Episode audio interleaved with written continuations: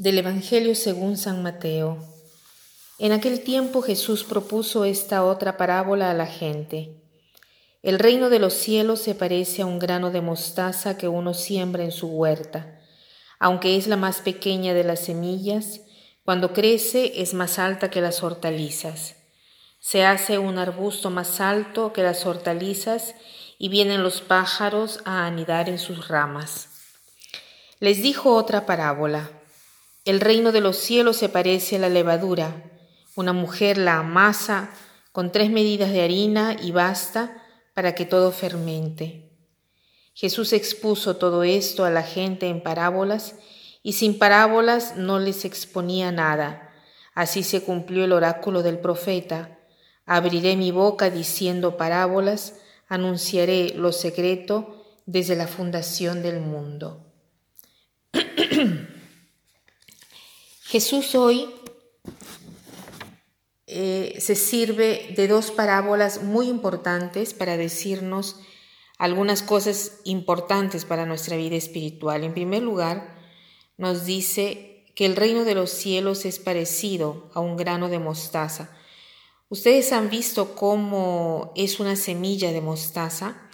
Es pequeñísima. En el tiempo de Jesús era el eh, la más pequeña de las semillas que mm, podía existir en ese entonces y era, eh, era del tamaño, como decía así, de la cabeza de un alfiler. Y que el reino de los cielos se parezca a un grano de mostaza nos hace ver que en cada uno de nosotros está el reino de Dios. O sea, en nosotros habita Dios. Dios puede entrar en cada uno de nosotros. Es como en la primera célula, ¿no? El cigoto o el cigote está presente, ¿no? Eh, eh, en, él está presente ya el hombre entero, o sea, el ADN. Es el, el mismo del niño después de nueve meses, es el mismo del hombre después de 90 años. La genética que está desde el inicio queda invariada hasta el final. O sea, en el cigote o en el cigoto está toda la persona presente, ¿no? Toda eh, eh, es la misma cosa como, como en cada uno de nosotros, está ya presente Dios. Pero obviamente esta semilla de mostaza va desarrollada de tal manera que toda esta potencialidad, esta belleza, lentamente se hace ver. ¿Y qué cosa nos dice esta parábola hoy?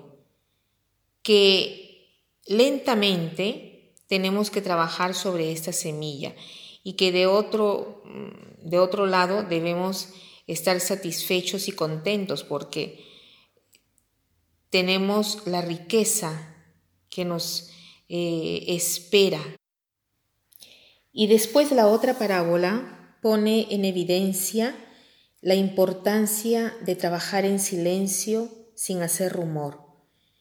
La levadura se confunde en medio de la harina. No se le ve, pero da grandes pasos. La levadura, ¿qué cosa es? Es como, es un tipo de hongo que con determinadas sustancias, que eh, eh, al contacto con el agua, con la harina, con el azúcar, se activa y asume diversas reacciones, hace crecer toda la masa. Uno se da cuenta, pero uno no se da cuenta, pero hay eh, diversas condiciones. ¿Qué quiere decir esto entonces para nuestra vida espiritual? Que tampoco nosotros no podemos en cualquier condición hacer crecer sea nuestra persona que la de otra. Debemos respetar las condiciones. Si hace mucho calor, la masa no tiene eh, esta potencia de hacer crecer la masa. Si la temperatura es muy baja, las células de este hongo no se multiplican y por lo tanto no tiene espacio para crecer. ¿Qué cosa quiere decir esto? ¿Mm? Que si nosotros nos mezclamos con personas que nos agitan la vida, nosotros no producimos nada. Si es al contrario, si estamos solos, sin contacto, eh, no, no producimos nada. Entonces necesitamos el equilibrio. Y para terminar, quiero eh, citar esta frase que dice así, el humilde es aquel que vive en la mente de Dios y no en la mente de los hombres. El hecho de que la levadura, eh, esa levadura que está en la masa y la hace fermentar en el silencio, escondida, nos dice justamente esto, que no debemos tratar de hacernos ver, de provocar la atención hacia nosotros, sino lo que es importante, de tratar de trabajar en el silencio, a escondidas y en forma perseverante. Que pasen un buen día.